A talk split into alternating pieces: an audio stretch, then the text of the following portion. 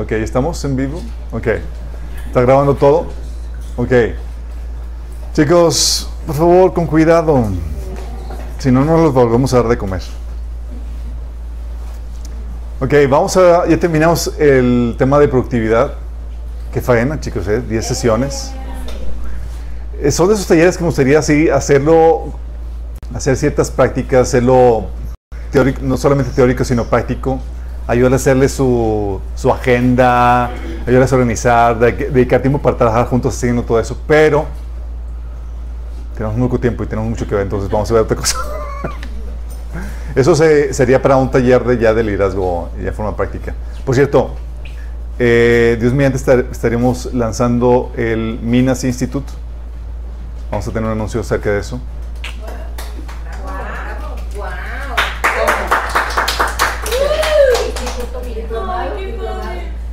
Sí.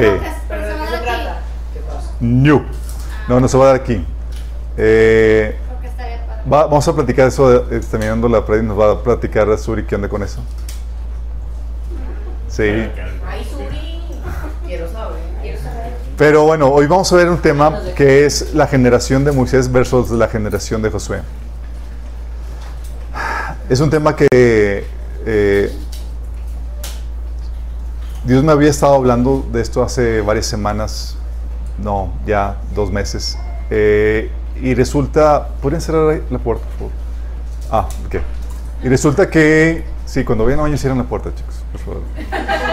Y resulta que ha surgido la, la, la necesidad de, eh, este tema que Dios me había estado platicando, surgió la necesidad de compartirlo no con una, no con dos personas, sino con varias personas porque requerían conocer esto para saber cómo lidiar eh, con esta eh, brecha generacional que sucede o que se da dentro de la iglesia. Pero bueno, vamos a poner este tiempo en manos de Dios antes de darnos el clavado en esta temática. Amado Padre Celestial, te alabamos, te bendecimos, te damos tanta gracias, Señor, por tu presencia en medio nuestro Señor. Es porque tú nos hables, Padre, porque tú nos llevas de la mano, Señor, de gloria en gloria, Señor, a nuevos niveles de sabiduría, de entendimiento, Señor, y de tu presencia. Te pedimos, Señor, que tú hables a través de mí, Señor, que cubras cualquier deficiencia, Señor, que tú despejes el ambiente espiritual, cualquier obra del enemigo que quiera bloquear el que tu palabra se siembra en sus corazones, que sea quitada, Padre. Y que, Señor, esa palabra sembrada produzca fruto en abundancia, Señor, en sus vidas. Te lo pedimos en el nombre de Jesús. Ok, chicos, cuando hablamos de la generación de Moisés versus la generación de Josué, tenemos que entender el uso de analogías de los relatos bíblicos que se utilizan. Si la Biblia nos proporciona ciertas tipologías que nos ayudan a explicar ciertos procesos y principios cristianos. Y para eso se vale de, estas analogías basadas en relatos bíblicos. El más famoso es el de Pablo cuando empieza a hablar acerca de los hijos de Agar versus los hijos de Sara. Pablo toma un relato de, ese episodio en la vida de Abraham y le da un significado espiritual para, para traer una enseñanza eh, relevante en cuanto a una dinámica que había entre el pueblo de Israel y la iglesia cristiana. De hecho, se lo leo para que se den una idea de cómo utilizaba Pablo esto. Es en Galatas 4, del 21 al 32. Al 31. Dice Pablo, díganme ustedes, los que quieren vivir bajo la ley. ¿Saben lo que en realidad dice la ley? Las escrituras dicen que Abraham tuvo dos hijos, uno de la mujer esclava y el otro de su esposa, quien había nacido libre. El nacido del hijo de la esclava fue resultado de un intento humano por lograr que se cumpliera la promesa de Dios. Pero el nacimiento del hijo del libre, de la libre fue la manera en que Dios cumplió su promesa. Esas dos mujeres son una ilustración de los dos pactos de Dios. La primera mujer, Agar, representa el monte Sinaí, donde el pueblo recibió la ley que los hizo esclavos. Y ahora Jerusalén es igual al monte Sinaí en Arabia, po- po- porque la ciudad y sus hijos viven bajo la esclavitud de la ley. Pero la otra mujer, Sara, representa la Jerusalén celestial. Ella es la mujer libre y es nuestra madre. Como dijo Isaías, alégrate, oh mujer sin hijos, tú que nunca diste luz. Ponte a gritar de alegría, tú que nunca tuviste dolores de parto. Pues la mujer desolada ahora tiene más hijos que la que vive con su esposo. Y ustedes, amados hermanos, son hijos de la promesa igual que Isaac. Pero ahora son perseguidos por los que quieren que cumplan la ley, tal como Ismael, el hijo de, que nació del esfuerzo humano, persiguió a Isaac. El hijo que nació por el poder del Espíritu. Pero ¿qué dicen las escrituras al respecto? Echa fuera la esclava y su hijo, porque el hijo de la mujer esclava no compartirá la herencia del hijo de la mujer libre. Así que, amados hermanos, no somos hijos de la mujer esclava, somos hijos de la mujer libre. ¿Sí se cuenta lo que utilizó Pablo? Y está hablando de historias que realmente sucedieron. Sí hubo una mujer llamada Agar, sí tuvo un hijo llamado Ismael y demás. Pero Pablo le empieza a dar una ilustración, un significado diferente a ese relato y empieza a explicar cómo los hijos de Agar son el pueblo de Israel que bajo el pacto del Sinaí y la iglesia bajo el pacto, el nuevo pacto, los hijos de, la Jerusalén celestial y cómo el unos persiguen a los otros. Y, está explicando esa, esa analogía. Y esa analogía la hemos visto también en otras temáticas como la salvación con el éxodo, ¿sí? Al igual que los israelitas estábamos bajo esclavitud de Satanás, bajo su yugo. Ellos bajo Faraón y nosotros bajo la esclavitud de Satanás. Y Dios con su mano poderosa, gracias al sacrificio del Cordero Pascual, nos sacó a libertad para que le sirviéramos y adoráramos en una relación de pacto. Veamos el éxodo, en el éxodo representada la salvación del hombre. Y muchas veces lo hemos visto, ¿sí? hemos ejemplificado cómo ah, éramos esclavos en Egipto, en espiritualmente hablando. ¿sí? Y ahora Dios nos hizo libre. ¿sí?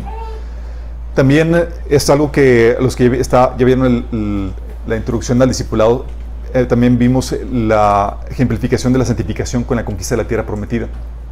Sí, donde Dios les entregó a los israelitas la tierra prometida, ya era de ellos, dice la Biblia, y era de ellos para que la conquistaran y establecieran el reino de Dios en todo su territorio. Vivieron ellos grandes victorias iniciales, pero no continuaron con el proceso de conquista, así que los moradores se convirtieron en la causante que vivieran vidas en derrota, oprimidos y atribulados. En nuestro caso, en esa representación histórica, al igual que los israelitas, la tierra que simboliza nuestra alma, nuestro ser, ya se nos entregó y fue comprada por el Señor, ya le pertenece al Señor. Pero tenemos que hacer el trabajo de limpieza y conquista, quitando los viejos moradores que representan todos los hábitos, patrones de pensamiento, acciones, actitudes del viejo hombre. Al igual que los israelitas, realizamos grandes conquistas iniciales cuando venimos a Cristo, pero no podemos, no podemos parar el proceso de santificación sino que tenemos que seguir avanzando hasta que toda la tierra sea conquistada para nuestro Señor. Así que el proceso de conquista de una nación tras otra de los israelitas representa el proceso de santificación en donde vamos conquistando una área tras otra en nuestras vidas. Y ese proceso de conquista no podemos pararlo, de lo contrario nos acontecerá lo mismo que al pueblo de Israel. Y lo hemos visto, chicos. ¿Cuántos de aquí, oye, ya conquistaron un área y de repente el Señor muestra, ok, ahora tenemos que trabajar en esta nueva área? No, Señor, ¿cuándo va a acabar? Y ese proceso de conquista, de hecho Dios le había dicho al pueblo Israel que desalojarán a los moradores, dice, poco a poco. Y es igual que el proceso de santificación. No llega al reino de Dios a establecerse de sopetón sobre tu vida, sino que si ya llegó, ya pertenece al Señor, ya, ya fuiste redimido, pero tienes que avanzar poco a poco en ese proceso de conquista.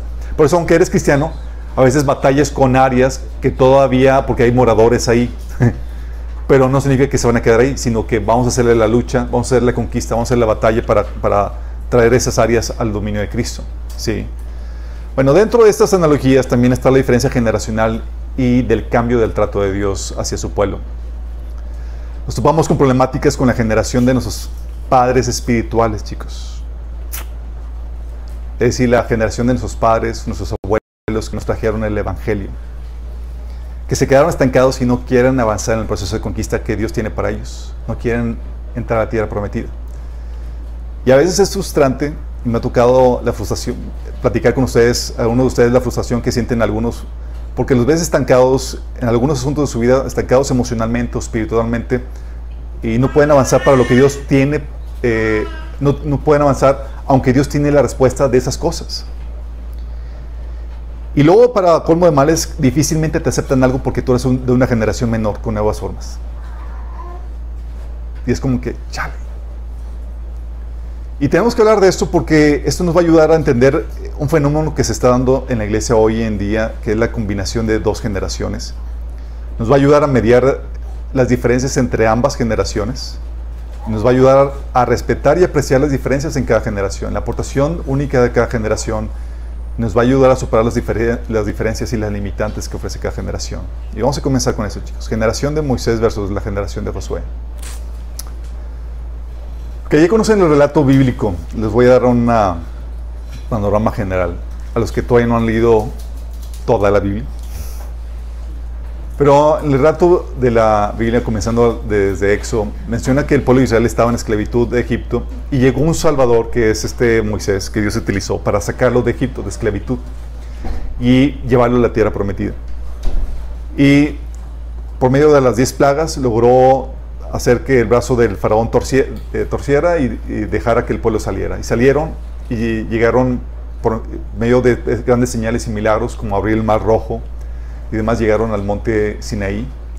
Dios eh, hizo milagros como la provisión de, maná, agua de la roca y demás. Y en el monte Sinaí Dios hizo eh, manifestaciones impresionantes de su poder. El, el, monte estaba lleno de fuego, las nubes, los relámpagos de sonido de trompeta y demás. Dios entregó la ley ahí. Y ya se dirigían rumbo a la tierra prometida, pero el pueblo no le creyó a Dios y se quiso regresar a Egipto porque la tierra, aunque era muy buena, representaba muchos retos para ellos. Y no tuvieron la fe suficiente.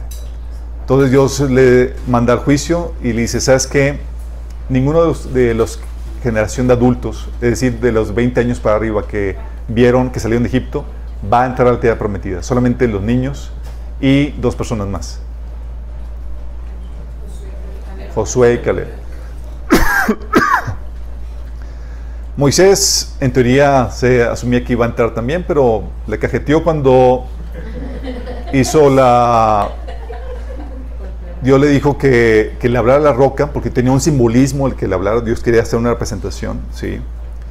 la roca sabemos que es Cristo. La primera vez fue con una, le dio un brazo, fue quebrada la roca, que simboliza a Cristo, que es el sacrificio. La segunda habla de hablar la roca, tenía un simbolismo que tenía que transmitir el Señor y por su desobediencia eh, fue eh, condenado no a entrar a la tierra, prometida. Y Moisés terminó muriendo con esa generación en el desierto.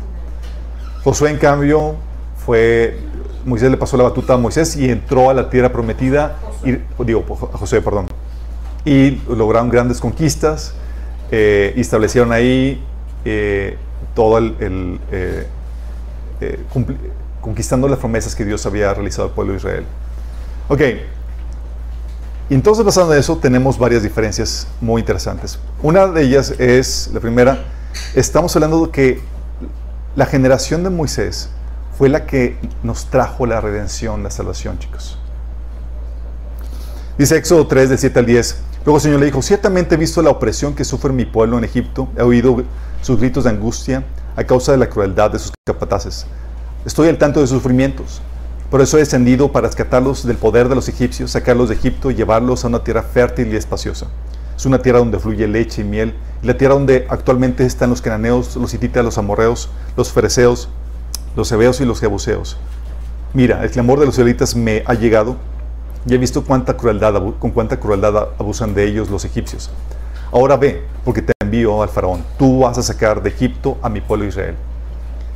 Fue Moisés el que trajo la redención. La generación de Moisés fue la que trajo la redención. Fueron ellos los que nos sacaron del Egipto espiritual que es bajo la opresión de, Satanás. Fue por medio de esa generación que nosotros pudimos llegar a conocer la salvación, chicos.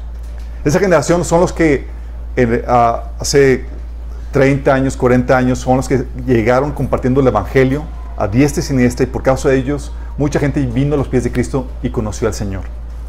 Es esa generación, chicos. Sí. La generación de Josué es la que nos, en cambio, la que nos conduce a la tierra prometida. Ese proceso de conquista, de santificación. Dice Deuteronomio 31, versículo 7, versículo 21. Luego Moisés mandó llamar a Josué y en presencia de todo Israel le dijo, sé fuerte y valiente, dijo Moisés a, a Josué. Pues tú guiarás a este pueblo a la tierra que el Señor juró a sus antepasados que les daría Tú serás quien las repartirá entre ellos y se las darás como porciones de tierra. O sea, Moisés diciéndole a José, ¿sabes qué? No yo, tú vas a hacer esto. Y luego Dios mismo diciéndole, el Señor le encargó a Josué, hijo de Nun, con las siguientes palabras, sé fuerte y valiente porque tendrás que llevar al pueblo de Israel a la tierra que, que juré darles, que juré darles, yo estaré contigo. Entonces la generación de Moisés fue, porque te saco de faraón, de esclavitud, y, nos trajo la redención. Josué es la que nos trajo la conquista. Sí. esa vida en victoria que nos ayuda a traer el reino de Dios en las diferentes áreas de nuestra vida, chicos. Sí, es una diferencia. Pero esa es la generación actual, la generación que son de los, de hecho, es la generación adulta versus la generación joven. La generación de Moisés es la generación de nuestros padres espirituales quien dirigían el mover anterior, chicos. Dice números 14, 29, los censados mayores de 20 años. Eran todos los adultos. Sí.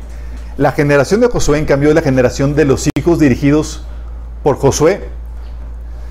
Josué representa a los que asistían al liderazgo anterior, chicos. Sí. Son los jóvenes de la generación de Moisés.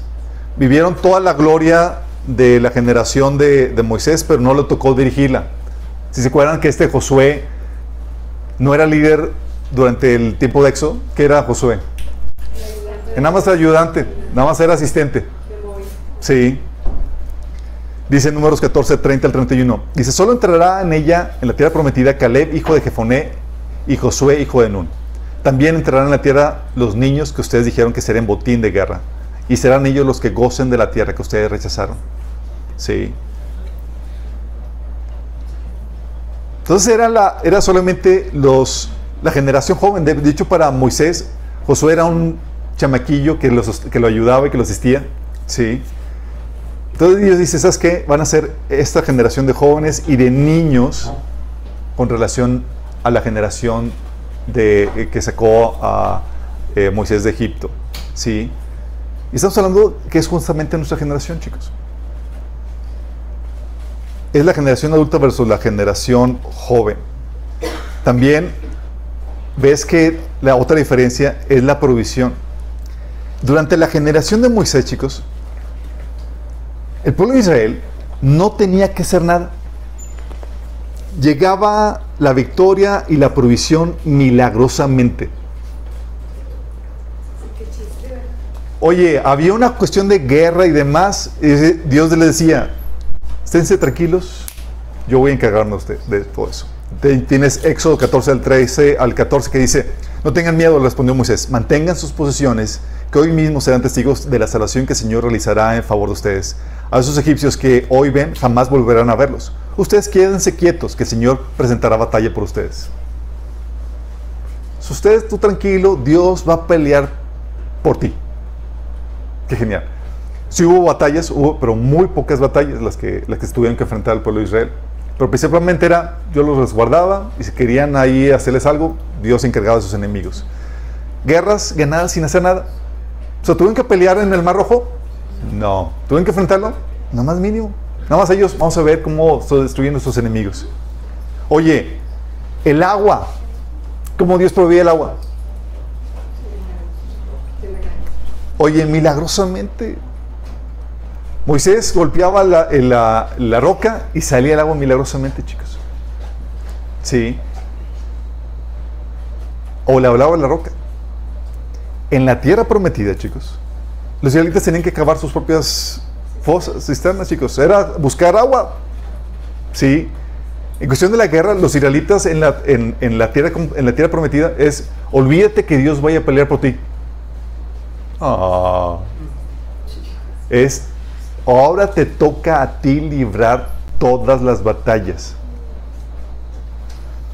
Oye, el alimento. ¿Cómo era el alimento en, eh, la generación de Moisés, chicos? Provisión milagrosa, no tenía que hacer nada. Salían y... Salían, si dicen que era con flakes porque decía que parecían eh, hojuelas de maíz. Entonces, oye, provisión milagrosa, maná. ¿Ves? Eso lo ves en Éxodo 16. En cambio, oye, en la tierra prometida, ¿había esa provisión milagrosa, chicos? Dice Josué 5 del 11 al 12, dice, el día siguiente después de la Pascua, yo cuando entré en la tierra prometida, el pueblo comenzó a alimentarse de los productos de la tierra, de panes sin levadura y de trigo tostado. Desde ese momento dejó de caer maná y durante todo ese año el pueblo se alimentó de los frutos de la tierra. Y dime tú, chicos, el- el- la, la harina de trigo cae en el, en el, así como el maná, sí, caían los panecitos ahí, todo eso. Es ponte a chambear y a conquistar tu, tu alimento, chicos. Sí. Acá con los israelitas en el desierto, salían y pues ya estaba el maná listo. O tienes ganas de carnita, órale. Pues Dios mandaba codornices, eso lo ves en números 11 y Éxodo 16. Oye, pues como niño chiquito andaban lloriqueando por carne, pues ¿quieres carne? Tómatela, que te atragantes, órale. Y Dios les envía codornices así por montón. Dice cada quien ju- juntaba montones de codornices. En la tierra prometida, ¿cómo era, chicos? Les llovía, les llovía carne. Era, ¿quieres carnita? Vas a tener que criar tus vaquitas y tus becerritos y tus corderitos. Órale, ponte a chambear. Y es una friega, chicos. La diferencia, ¿sí? Entre uno y otro. Oye, la ropa. Dice la Biblia en, en, en De- De- Deuteronomio 4.8 que la ropa no se les desgastaba, ni tenía necesidad de cambiar de ropa, chicos. Oye, 30 años después, tú veías, wow, estrenando. No, es las de hace 30 años. Qué bien cuidada. Si milagrosamente se, man- se mantenía la ropa intacta, chicos. En la tierra prometida, veías uno y decías, ay, mi estimado, ya búsquete una nueva garrita. Sí, ahí tienes que hacer tu propio tejido y hacer tu propia ropa. Sí, hacerla, renovarla. La riqueza de los, de los judíos que salieron de Egipto. ¿Cómo obtuvieron su riqueza? ¿Se acuerdan? Su riqueza fue sencilla. Antes de, partir de, de Egipto, fueron con los vecinos, oigan, vecinito, pues tiene ahí por ahí una monita, algo de oro, de plata, que les, sí, tomen todo. Y les daban todo. Sí. Acá, en, eh, en la tierra prometida, Deuteronomio 8, del 18 al, do- al 18, dice, dice Dios, acá vas a trabajar por tu riqueza. A. Sí. ¿Ves la diferencia? Es di- Es diametral. Dices, oye, entonces que es que Dios estaba en la generación de Moisés, pero no en la de, en la- en la de Josué. No, no, no, estaba en ambas. Pero eran diferentes operar de Dios. Pero si te das cuenta, la intención de Dios era no quedarse con, la, con el operar de la generación de Moisés, sino llegar al operar de la generación de Josué. Y tú te encuentras que esa generación que conoció en el Evangelio, que comenzó el movimiento aquí en Monterrey, por ejemplo, en México y demás, oye, tú te encuentras la provisión de Dios milagrosamente. Hermanos, hablando de cómo se donaron edificios o cómo les donaban cheques y no tenían que hacer nada al respecto. Sí. Y te enseñaban así, te decían, oye, si tú eres fiel con los diezmos y ofrendas, Dios vas a proveer milagrosamente. Y a veces sucedía, chicos. Pero luego de repente te topas que ya Señor te trata como la tierra prometida. Dices, ¿esto qué pasa? Ya no hay maná. Sí. Ahora tengo que trabajar para mi provisión. Antes no era así. Oh Señor, ¿por qué no provees? Y Señor, ponte a trabajar. Ahora tengo que administrarme correctamente. Y antes no era así. Ahora tengo que trabajar para conseguir un hermoso matrimonio. Antes, Señor, no más ora y sucede el milagro. Sí. Ahora tengo que esforzarme para salir de tal o cual adicción. Antes de llegar al Señor en su mover y te libraba por, así milagrosamente de tal o cual adicción que, en la cual estabas. Ahora es luchar y conquistar. Y el hecho de que Dios haya operado de una forma como la forma de Moisés no significa que no está operando igual como en la, eh, que no operando eh, en la generación de Josué. Simplemente son diferentes formas de operar. Pero la intención de Dios es llevarte a operar como Josué, la generación de Josué. Porque es la, Dios quiere llevarte a madurez. Sí. Y antes sucedía así, oye, era milagro tras milagro, chicos. Era milagro la generación de Moisés. Sí, no sé cómo se hacen las cosas, pero Dios me hace el milagrito. Y la generación de Josué es Tengo que obtener sabiduría para saber cómo se hacen las cosas, porque Dios ya no me hace nada. Sí. En la generación de Josué, digo de Moisés, oye, tenían que preocuparse por aprender cómo sembrar. No, pues les, caía manera del cielo. Tenían que se- preocuparse por saber cómo pelear. En lo más mínimo. Sí.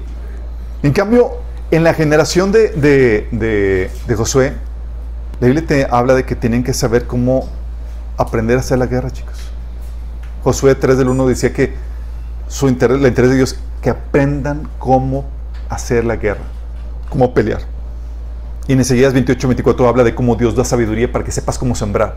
O sea, tienes que entender los procesos de siembra, cosecha y demás para saber, para tu provisión.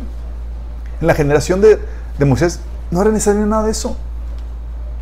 Dios milagrosamente te daba todo lo que necesitabas. ¿Cómo sientes que Dios te está, te está tratando? ¿Como la generación de Moisés o lo de, lo de Josué? ¿Cómo me regreso? ¿Cómo me- Oye, la presencia de Dios en la generación de Moisés estaba sobrenaturalmente en el medio del pueblo, de noche como una columna de fuego, de día como una columna de, de nube. Y no, ellos no tenían que hacer nada, chicos. No tenían que hacer nada, simplemente estaba la presencia de Dios ahí. Aunque se portaban Dios, Dios en su misericordia estaba soportando vara y demás. En la generación de Josué, ellos tenían que aprender cómo atraer la presencia de Dios y cómo no repelerla. ¿Te acuerdas? Dios le dijo a Josué, Josué 7, eh, 7:12, dice, si no destruyes el botín que está en medio de ustedes, yo no seguiré en su lado. Señor, pero con Moisés, aunque nos portamos muy mal, tú estabas ahí. Eh, eh, ya terminó eso. Sí. Ahora tienes que aprender cómo tratar mi presencia, cómo traerla y cómo no repelerla. Sí.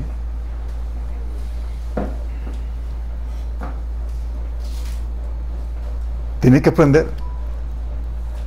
Y eso es lo que sucede, chicos, con, con, eh, con la generación de Moisés en, este, aplicándolo en nuestros días. O sea, lo único que necesitabas de conocimiento era la salvación. Todo lo demás que necesitabas, Dios operaba milagrosamente. Y orabas para que Dios lo hiciera. Era lo único que necesitabas saber es cómo ser salvo y todo se giraba en cómo abundaba eh, en, en torno a la salvación. En la generación de Josué tienes que obtener un conocimiento profundo para salir adelante, si no te hundes. Lo que sería alimento sólido. En la generación de Moisés no requerías más que lechita y te iba bien.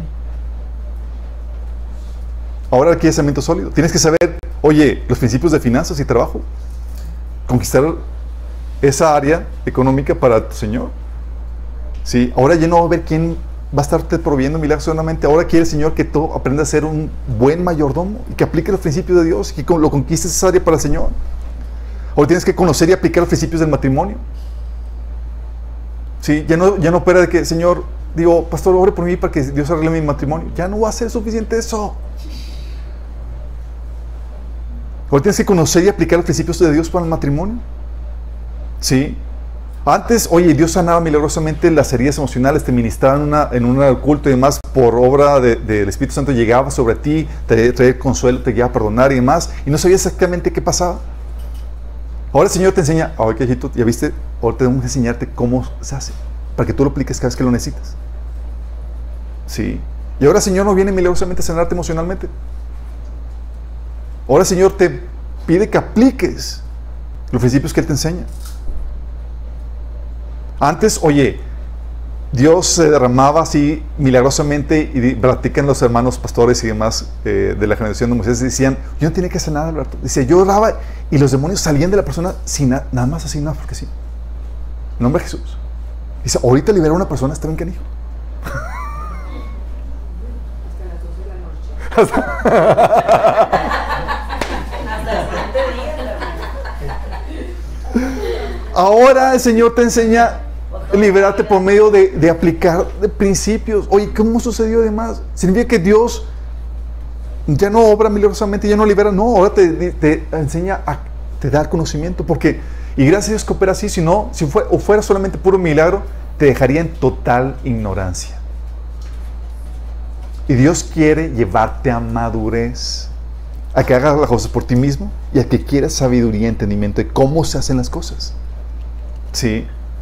Antes, oye, la gente, llegabas al, servicio, a la administración y sin hacer nada, de hecho ni te tocaba ni nada, episodios de gente liberada nada más porque llegaba al Congreso y de jóvenes y demás y, ya se salieron, los demonios y demás y nadie supo ni cómo sucedió, nada más el Señor por su misericordia hizo la obra de liberación y wow.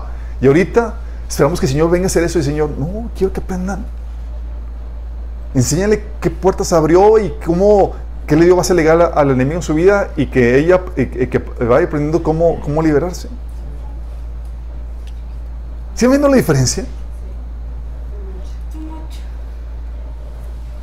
Y, es Dios operando, es el mismo Dios operando, pero de forma diferente, chicos.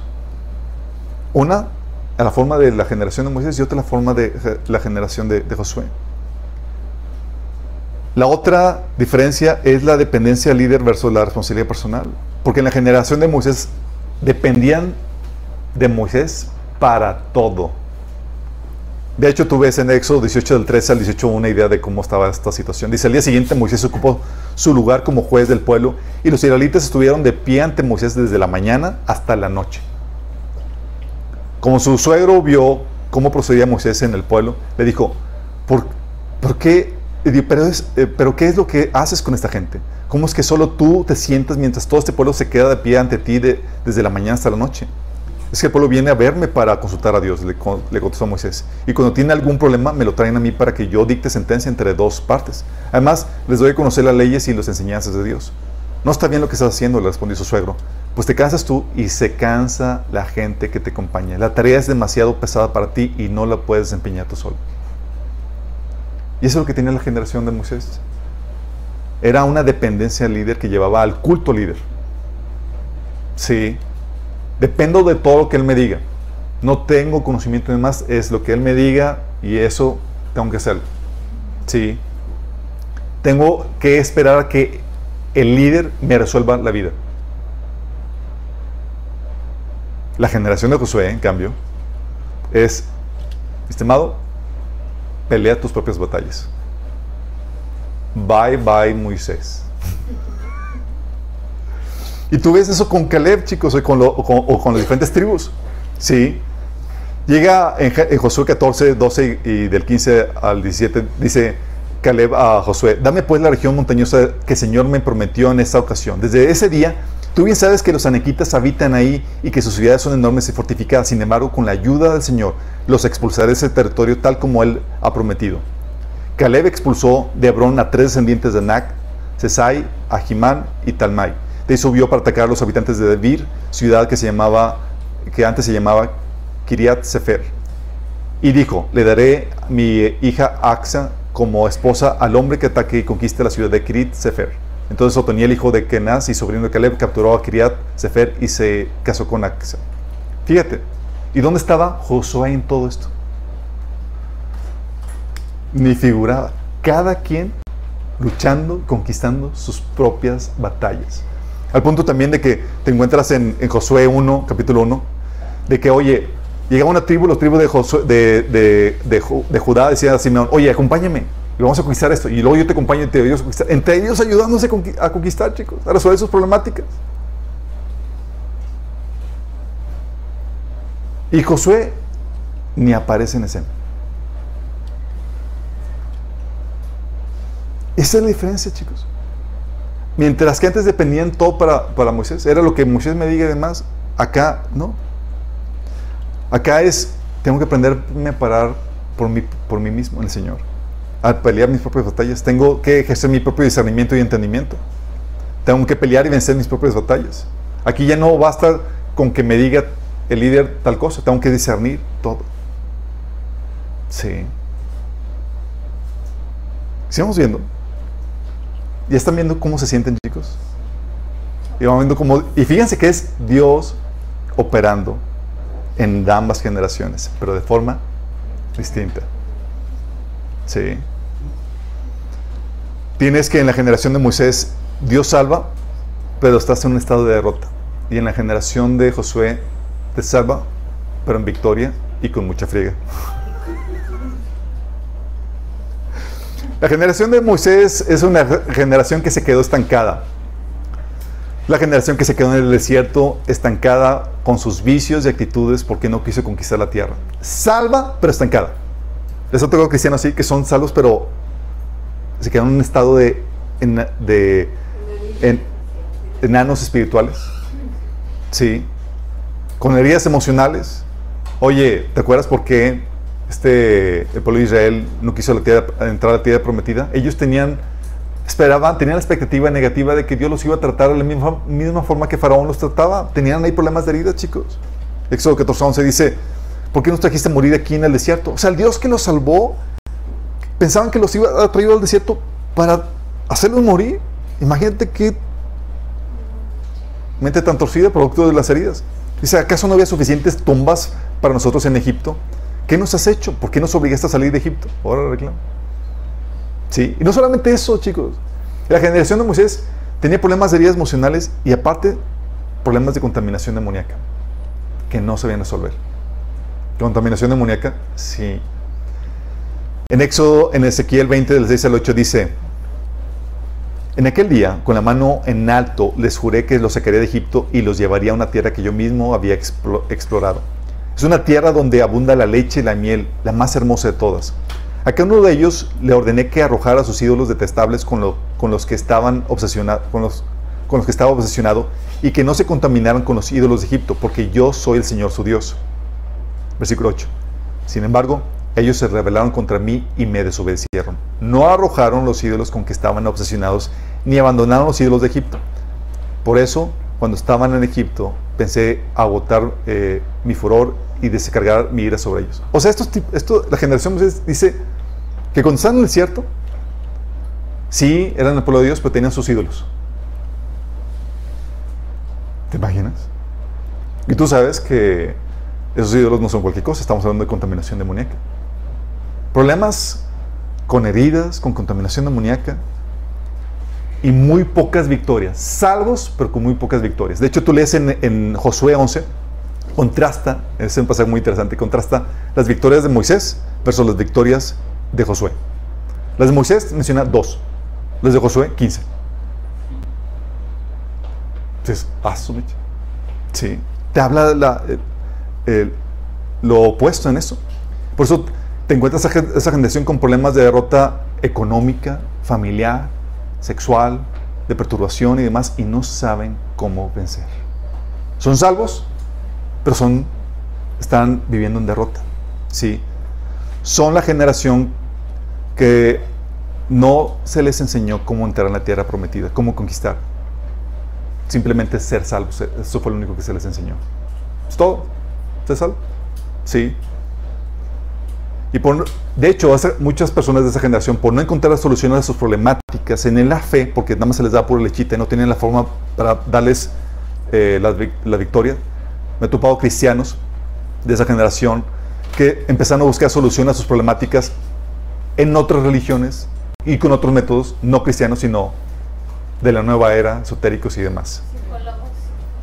Si es que pasó, pues, y dicen, es que no encontré esta solución en la fe cristiana. Es que no, no la había. No, no, no. Simplemente la generación de Moisés no tenía para ofrecer eso. ¿Sí les ha tocado cristianos así? Oye, me ha tocado, hermanos, que, oye, de repente les encuentro practicando yoga. Les digo, ¿qué onda? Y son de esa generación de, Moisés.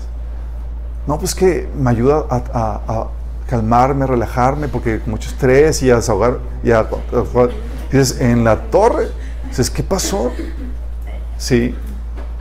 O metiéndose problemas de biodecodificación y cosas que ya vimos ahí en, el taller de liberación. Y dices, ¿qué pasó? Dices que no encontré solución en la, fe. Y no porque no lo había, chicos. Porque no se les enseñó a conquistar la tierra prometida.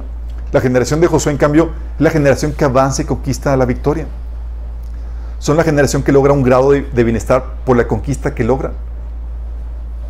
Tú ves en ellos ya un grado de eh, de sanidad en sus vidas. Son libres de toda contaminación espiritual. ¿Te acuerdas con el pecado de Acán? Si a alguno se le ocurría agarrar algo del botín que ocasionaba maldición y perturbación demoníaca, Dios decía, órale, no daba tregua en ese sentido y tenían que cortar con eso. ¿Te acuerdas el pecado de Acán que robó un lingote y una, eh, una túnica de Babilonia y Dios le había ordenado al pueblo de Israel que destruyera todo el botín, todo lo de, lo de Jericó, pero él dijo, ¿sabes qué? Esto lo me lo a quedar y era un objeto de contacto, ¿sí? Demoníaco. Y Dios dijo, no vamos a avanzar si no terminas eso. No se le daba, no había tregua para ese tipo de, de situaciones. La, la generación de Moisés, con sus ídolos y como si nada. ya que no. Y por causa de, de, esa, de que se les enseñaba cómo pelear y demás, llegan a, la, llegan a conquistar, lo cual en nuestra vida cristiana puedes ver que esta generación llega a conquistar y a tener victorias en su vida económica, en su vida familiar, en su vida conyugal, en su vida sexual y demás, porque saben cómo pelear. De hecho, me ha tocado hermanos que, que estaban siendo enseñados por esta, la generación de Moisés y luego que me, que, que me llegan y me dicen, oye Alberto, es que necesito que me ayudes cómo vencer este pecado sexual. Y yo, ¿por qué no vas con tu pastor?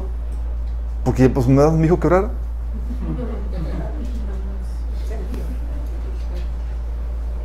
Cuando es todo es complejo el asunto, ¿sí? Se te tiene que enseñar cómo pelear. Es la generación que se nos enseña cómo entrar a la tierra prometida, cómo conquistar las diferentes áreas de nuestra vida. ¿Sí? Sí, salva, pero ya alcanzas victoria. Pues una frega. Sí, los hemos experimentado, chicos. Pero logramos victorias. La otra, sí, tranquilo, relax, pero ah, qué perturbación y qué opresión y qué derrota tras derrota. Sí. La generación de Moisés, por lo mismo, es la que vive víctima de las circunstancias. La generación de Moisés es la que tiene dominio de, las circunstancias. Es que la generación de Moisés, chicos, son la generación victimizada por las circunstancias, aunque Dios esté con ellos. Hoy veíamos circunstancias desagradables y ellos serían, uh, ay de mí, ay de nosotros. Ya la pura queja, que es la manera en cómo se identifica si está siendo víctima de la circunstancia o no. Sí. Números 21 del 5 al 6, ¿te acuerdas lo que la actitud del pueblo de Israel decía? Y el pueblo, y habló el pueblo contra Dios y contra Moisés. ¿Por qué nos hiciste subir de Egipto para que muramos en este desierto? Pues no hay pan ni agua y nuestra alma tiene fastidio de este pan tan liviano.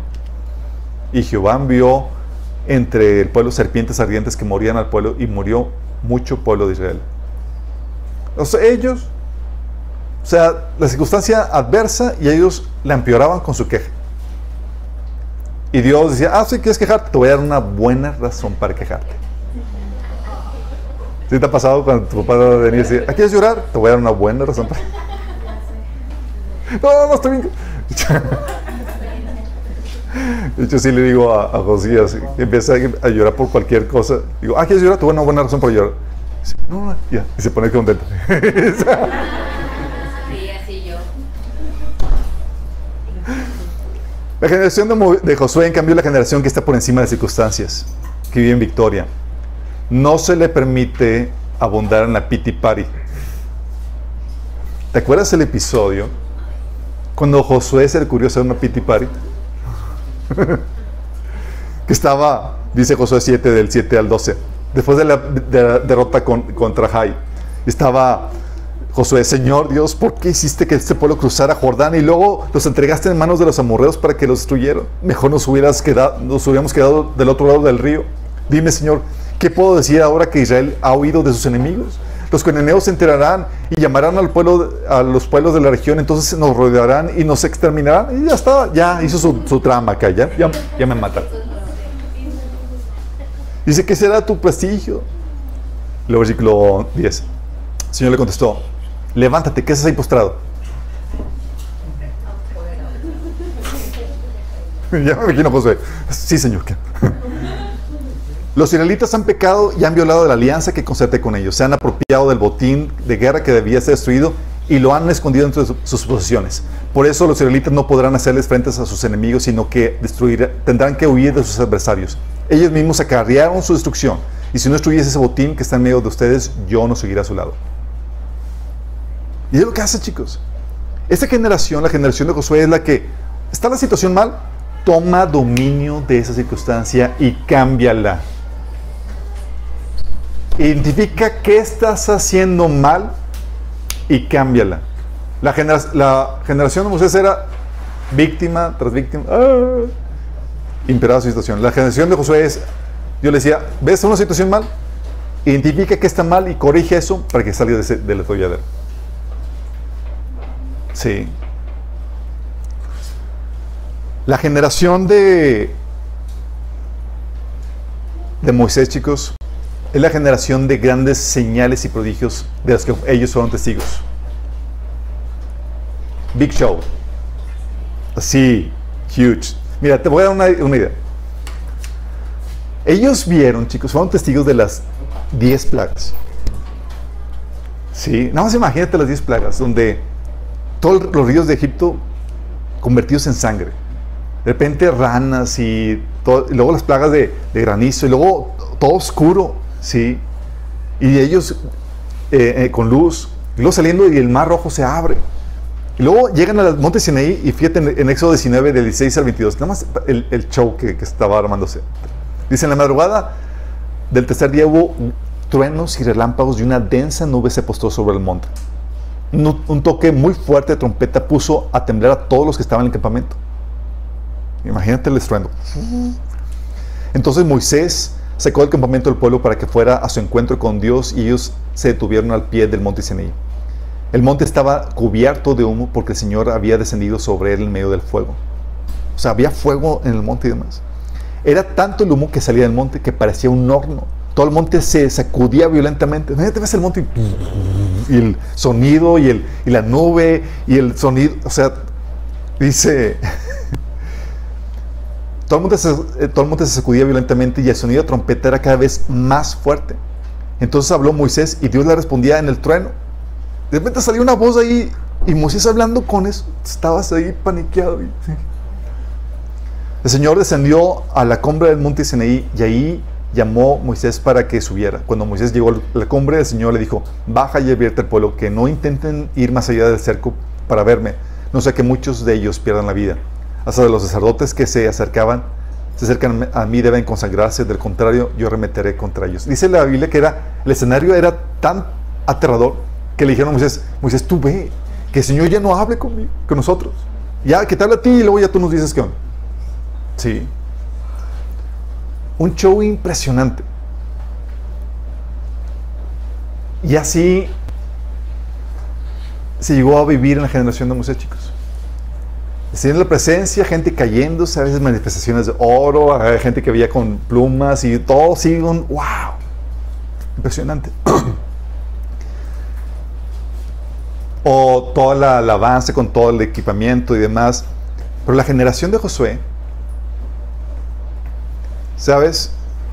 Lo que tenían de gloria eran mente sus victorias personales. No había gran show, chicos.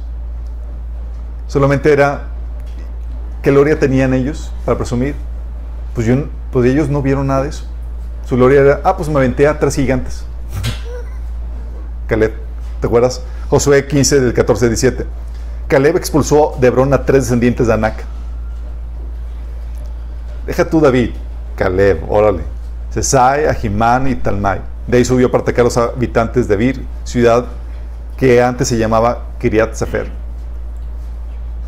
Esta era la gloria, chicos. No había tanto show. Sus glorias eran sus victorias personales.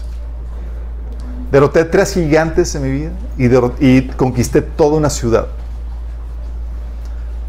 Josué no te, dará, no te iba a dar el gran espectáculo, pero te iba a enseñar cómo conquistar.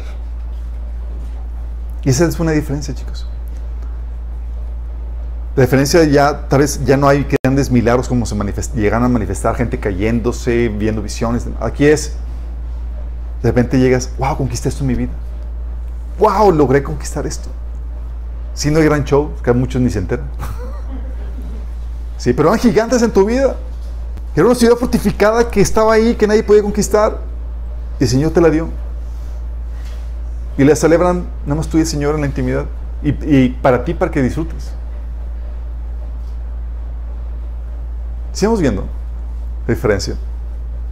Espero que esto te ayude a hacer clic en muchas cosas que se ven en el cuerpo de Cristo.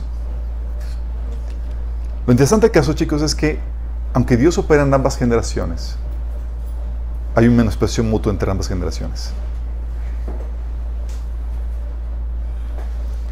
La generación de Moisés desprecia la generación de Josué.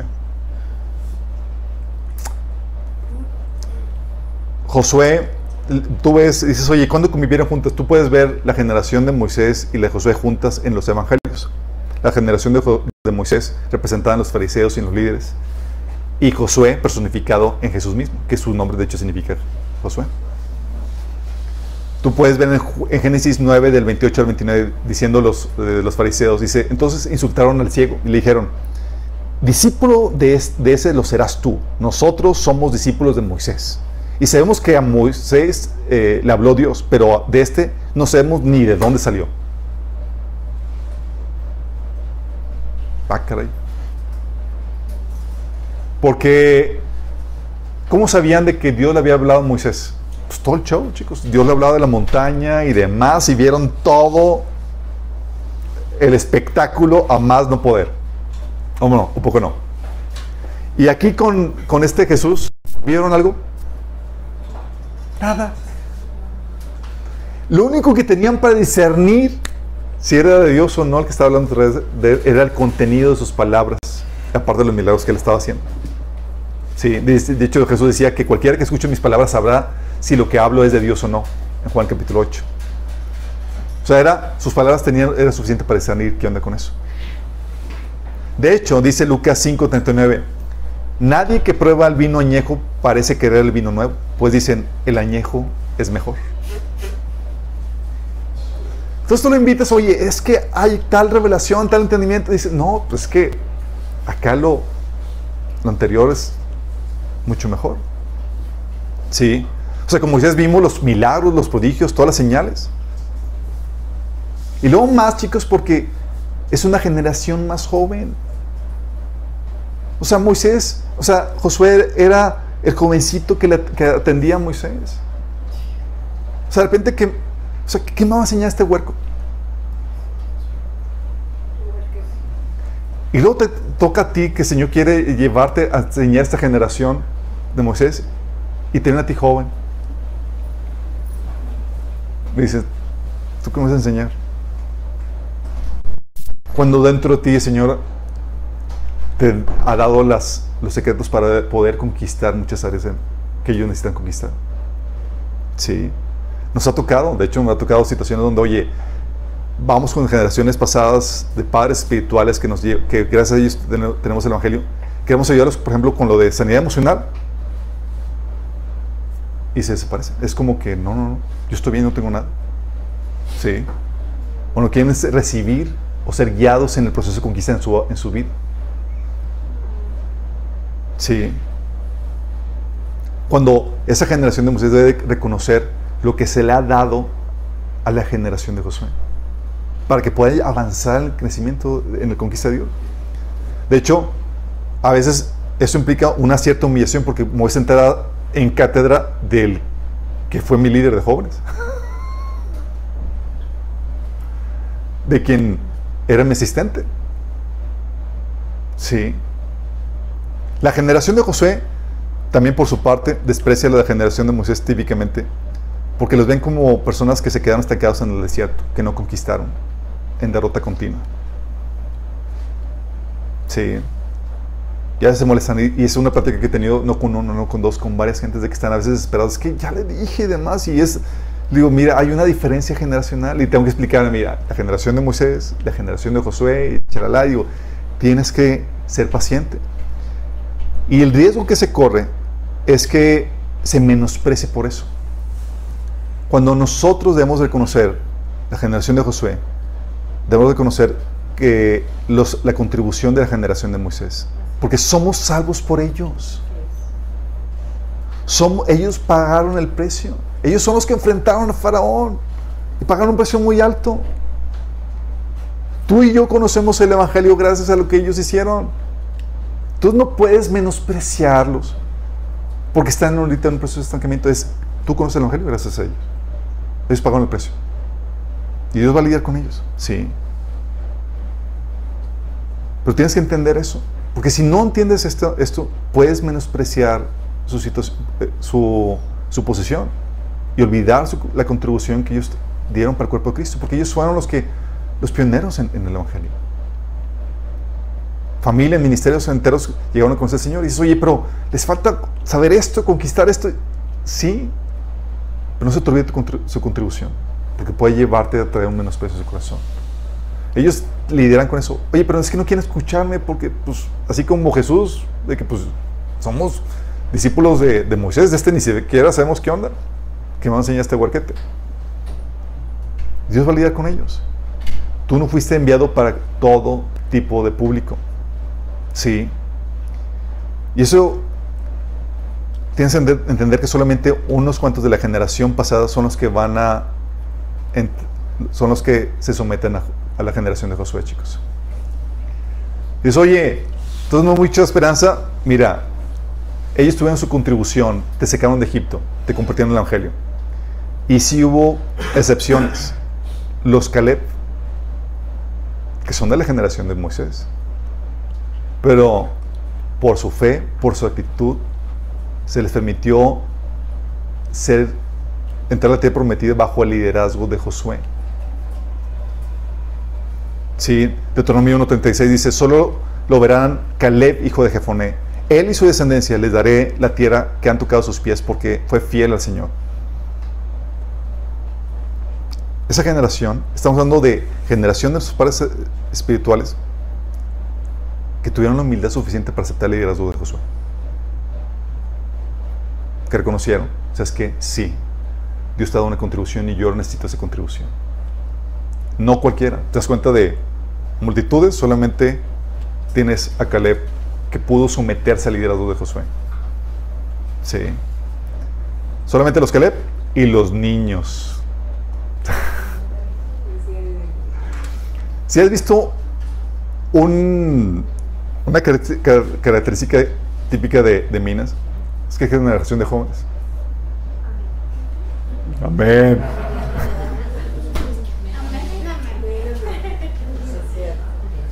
Generación de jóvenes, chicos. Yo he tenido situaciones donde me han invitado a predicar, a compartir, y generación de, de- de- Moisés, literalmente, se le salió un comentario a una, a una hermanita y dice, es que me va a enseñar este huerco.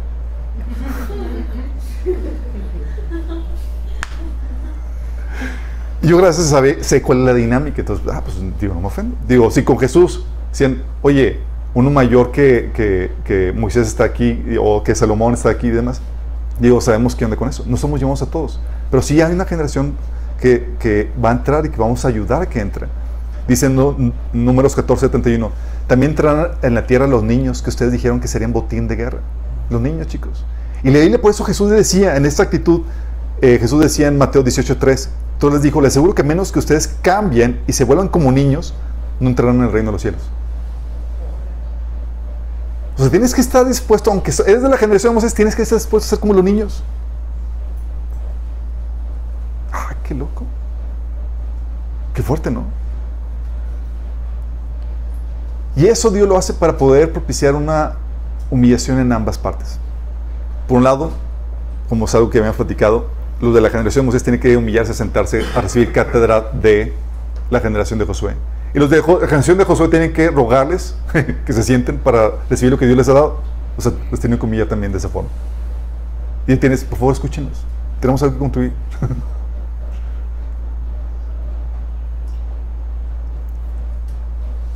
lo que Dios hace. Entonces, ¿qué pasa? Tiene que haber ese cambio de actitud.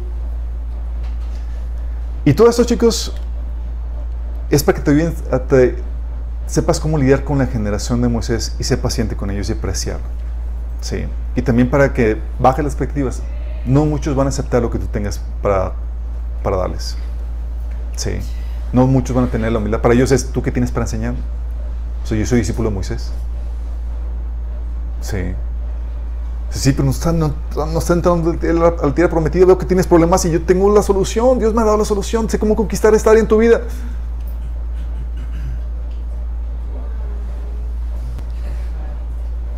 Tú, pero no te hacen caso. Si vamos entendiendo, chicos, la diferencia. Si se identificaron. Quiero que veas también esto.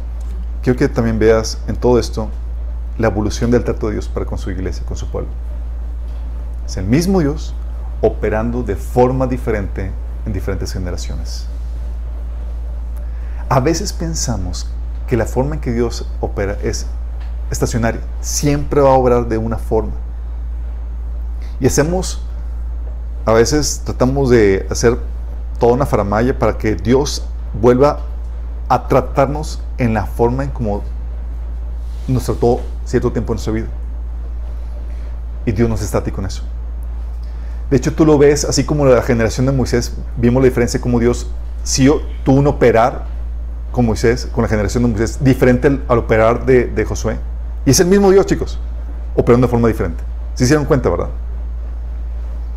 Hay un tiempo y Dios te quiere llevar a un proceso de madurez. De la misma forma que tú, como padre, tratas diferente a tu hijo a lo largo de, la, de su crecimiento.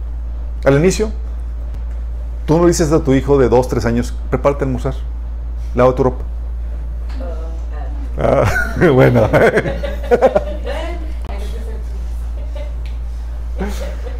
tú no haces eso. Al inicio, tú la haces, llega, llega al mundo y haces celebración y media porque, wow, ya tienes a tu hijo y demás y lo llevas por un proceso donde tú haces todo por él al inicio.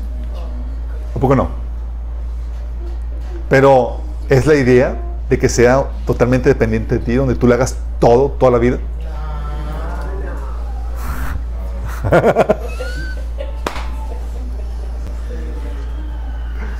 No, sino que lo vas llevando por un proceso donde lo vas dirigiendo a la independencia, a la madurez. Por eso ve la diferencia entre la generación de Moisés que era Dios prácticamente haciéndolas todo, y tú quédate tranquilo, yo peleo por ti. ¿sí? Y ahora, la reacción de, Moisés, de Josué es, ok, mi chavo, reviéntate. Si yo tu palabra dice que estar quietos y esperar, y ves mi salvación. Y puede haber situaciones donde sí, chicos. No significa que Dios deja de hacer milagros. Déjame explicarte esto sino que deja de tener un comportamiento preponderantemente activo con milagros. ¿sí? Es como cuando adulto, oye, tus papás, sí, como tus papás, oye, significa que si tú caes en un bache económico de adulto, tu papá no te va a venir a quitar el quite, te va a venir a quitar, va a entrarle al quite. Pero de eso a que te siga manteniendo es muy diferente. Lo mismo pasa con Dios. Y eso, diferencia de trato, lo ves en la iglesia, chicos. Llega a mover del Señor y típicamente al inicio hay grandes milagros y muestra su poder. Es como que el kick out inicial, ¿sí? la patada inicial de, despegue. Por eso tú ves, por ejemplo, aún en el Nuevo Testamento, ves en Hechos 5, 15, grandes obras milagrosas como la de Pedro cenando con la sombra, chicos. O sea, acá, nada más pasaba la sombra y se quitaba, se eran liberados y demás. Con la sombra, chicos. O Hechos 19:12, Pablo, el poder, la manifestación tan fuerte, donde pañuelos que habían tocado la piel de Pablo se lo llevaban a la gente enferma. Ah, es que este pañuelito lo tocó la piel de Pablo. Llevaban a la gente enferma y eran liberados, eran sanados. ¡Wow! ¡Qué tremendos despliegues de poder de grandeza! Sí gente liberada y todo es wow, impresionante. Y al inicio parece que Dios suele, al inicio mover, donde despertar, suele haber grandes milagros más para, como es el kick out inicial, donde empieza con todo. Y vamos a afianzar y vamos a mostrar que este es un mover de Dios. Y te trata como un niño pequeño haciendo todo por ti. Sí, te trate con inicio como niño pequeño, como su, hijito, amado. De hecho, era la queja de Pablo de que, oye, ¿cómo, te cómo, cómo los traté a ustedes de los Corintios? Los traté como niños. Dice, dice 1 Corintios 3, del 1 al 2, dice, yo hermanos, no puedo dirigirme a ustedes como espirituales, sino como inmaduros, apenas niños en Cristo. Pero tenía que hacer todo por ellos. Sí. Están inmaduros y se comportaban como inmaduros. Pero luego te va impartiendo conocimiento con la mira de, irte dejando hacer las cosas por ti mismo. Te va llevando poco a poco a la independencia.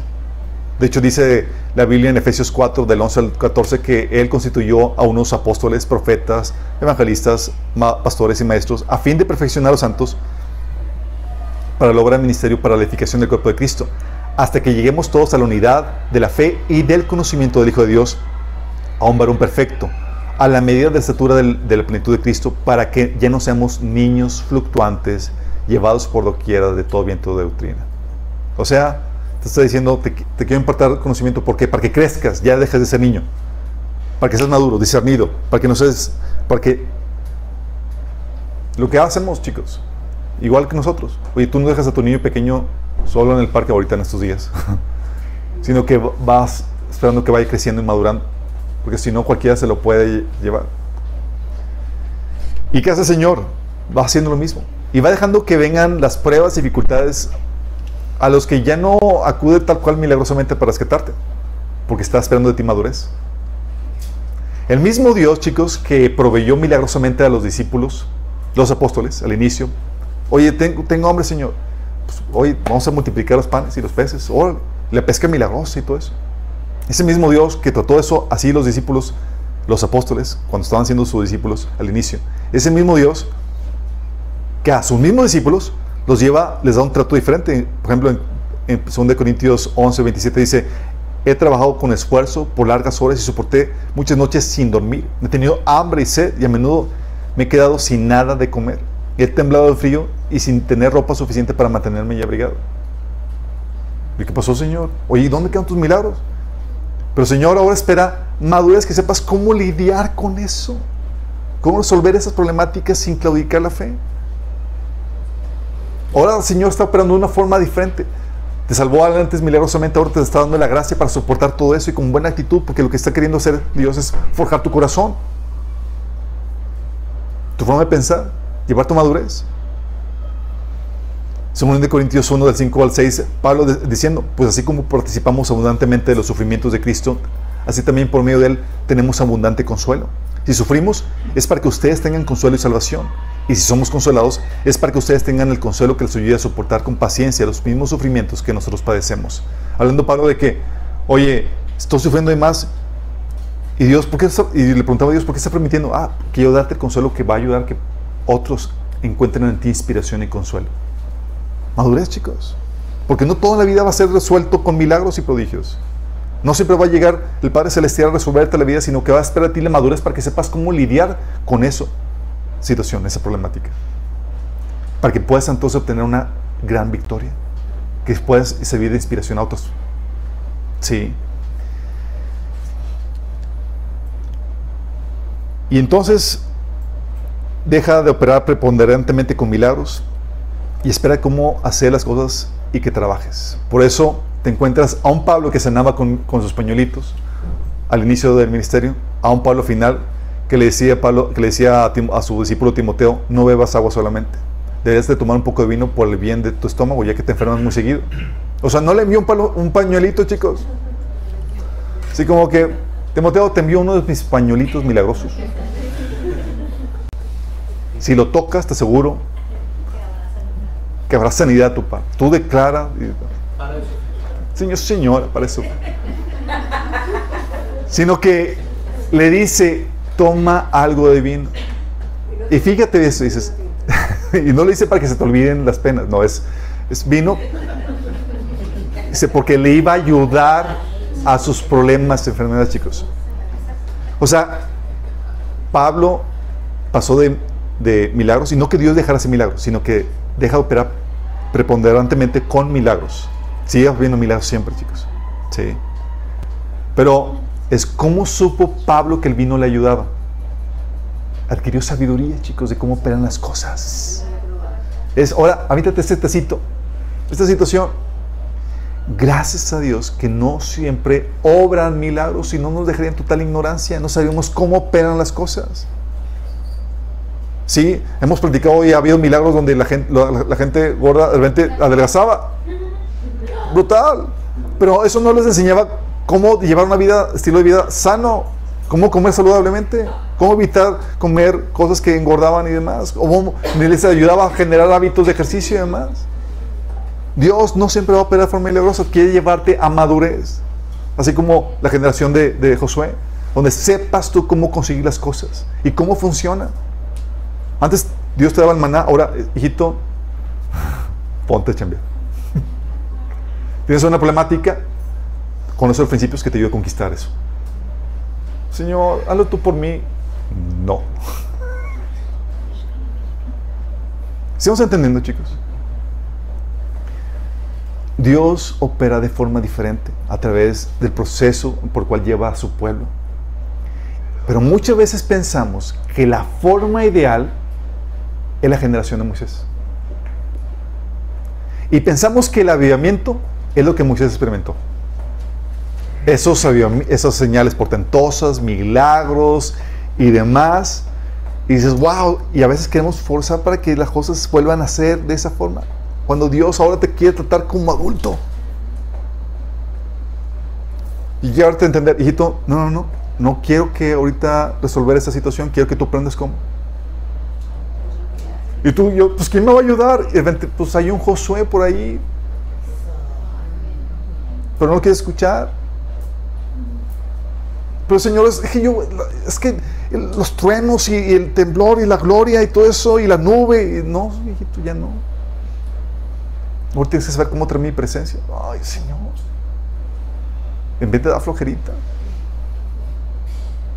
Señor, antes todo estaba glorioso, o sea, no tenía que preocuparme de nada. Ahora tengo que aprender de todo. Te tratas de Dios como un adulto. O tú estás resentido de que ya eres independiente adulto independiente donde ya no dependes de tus papás. Algunos, digo, puede ser que sí. Pero ahora, si tú no trabajas y tú no ves por ti mismo,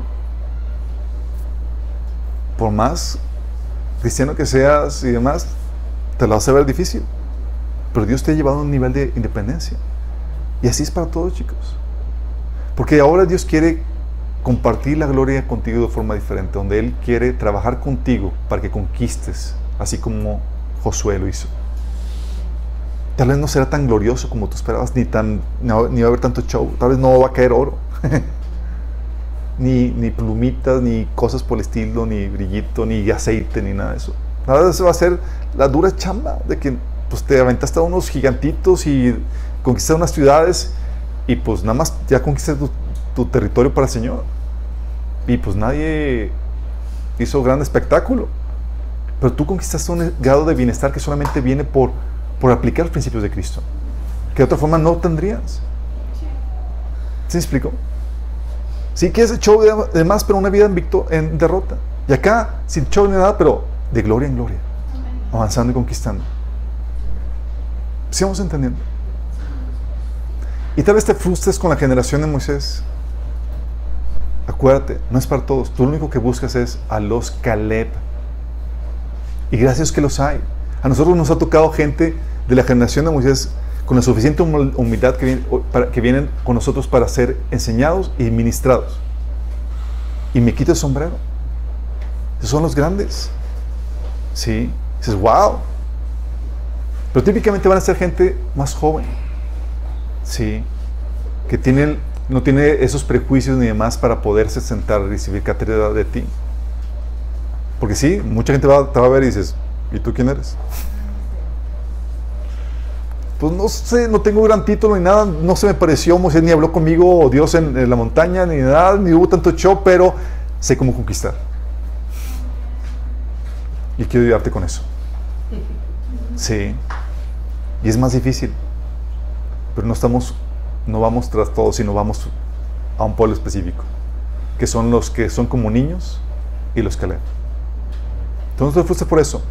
Y se ha discernido.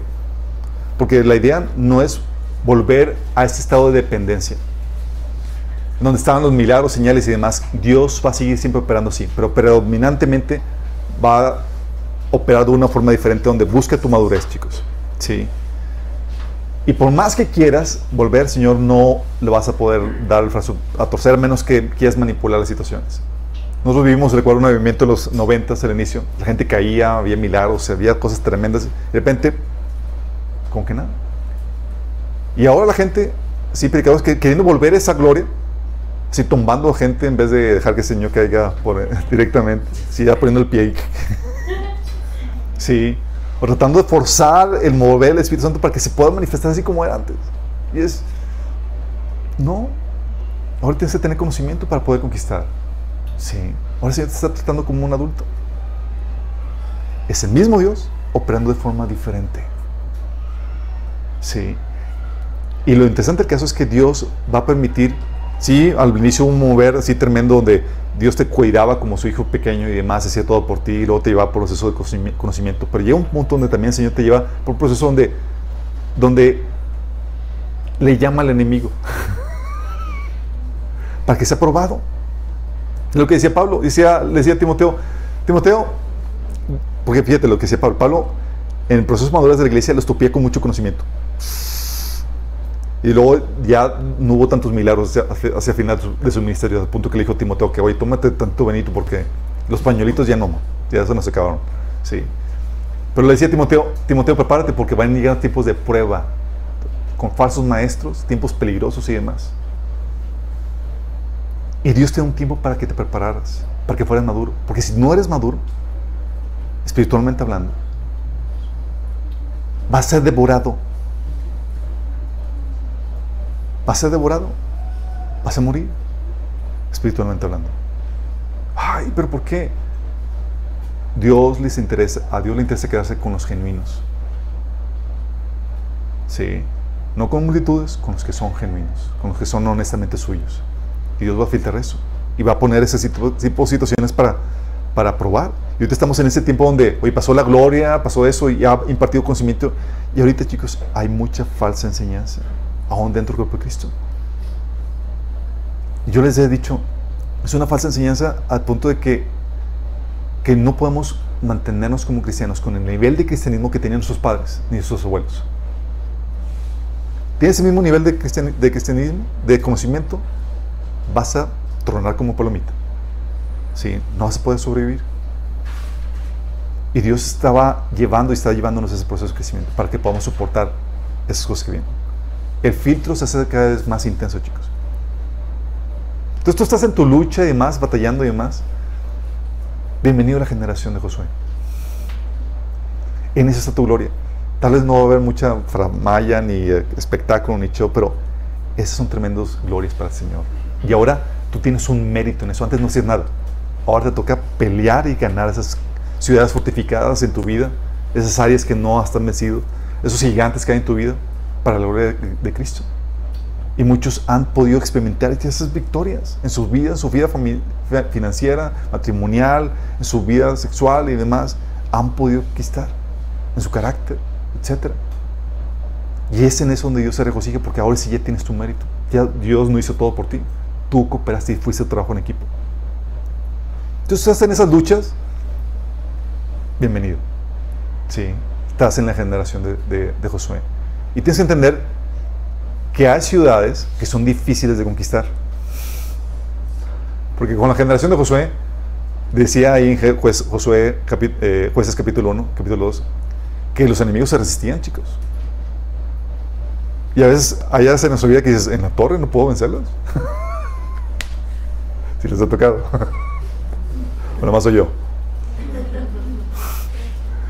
Pero el Señor nos, nos enseña cómo fortalecernos en Él y nos va enseñando cómo nos adiestra en la batalla para que podamos vencer. La clave aquí, como vieron en el discipulado, es la persistencia. No tire la toalla. La victoria es asegurada. Pero la victoria es poco a poco. Y déjame decirte, tus luchas van a ser fuente de inspiración para otras personas. Porque no mostramos a un cristianismo que se muestra como perfecto, como a veces lo quiere hacer la generación de Moisés sino un cristianismo donde nos mostramos con luchas. Sí, pero no nos damos por vencido. Y las victorias que tenemos las compartimos para que sepan otros cómo vencerlo. Y tal vez tú tengas luchas en algunas áreas. Bueno, hay gente que lleva más avanzada que te puede enseñar cómo vencer. Sí. Pero ahora, Señor, no va a hacer contigo algo milagroso. Es poco probable que lo haga. Sigue haciendo. Pero ahora seguramente va a querer forjar en ti cosas, enseñarte cosas. Una hermana me decía, oye, es que tú cuando recién me convertí, que fue hace 20 años, el Señor me, me libró de, la adicción al cigarro, así milagrosamente. Luego, pues me aparté y recaí. Y ahorita ya borré y Señor no me libra otra vez milagrosamente. Y yo,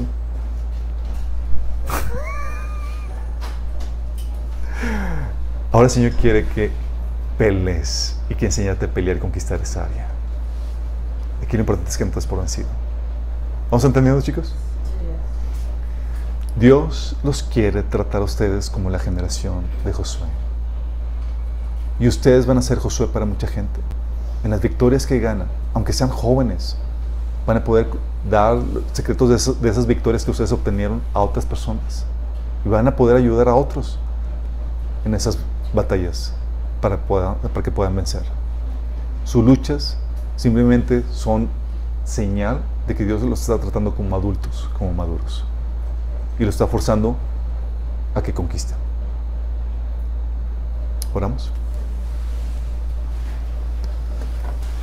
Amado Padre Celestial, te alabamos, te bendecimos, damos tantas gracias, Señor, porque en tu palabra podemos ver esta diferencia de trato que hace a tu pueblo, Señor. Y ahora podemos entender por qué nos tratas diferentes a nosotros, Señor. Diferente a nosotros, a la forma como trataste generaciones pasadas, Padre. Gracias porque vemos que hay una gloria diferente en esta generación que tú nos has dado a nosotros, Señor. Esta gloria en la cual nosotros participamos y que traemos a ti por medio de las luchas que vencemos, Señor. Por esas ciudades que conquistamos, por medio de esos gigantes que derrotamos. Señor, que podamos persistir en esta batalla, Señor que no volteemos atrás buscando glorias antiguas, Señor, sino que seamos maduros, Señor. Así como quieres llevarnos en esta generación de Josué, Señor. Ayúdanos a ser pacientes con la generación de Moisés, Señor. Que podamos ser, Señor, que podamos valorar, Señor, su tremenda contribución. Que no haya menosprecio en nuestros corazones, sino que podamos tener agradecimiento por el precio que pagaron, Señor, y lo mucho que han contribuido en nuestra vida, Padre. Ayúdanos, Señor, en esto, en el nombre de Jesús.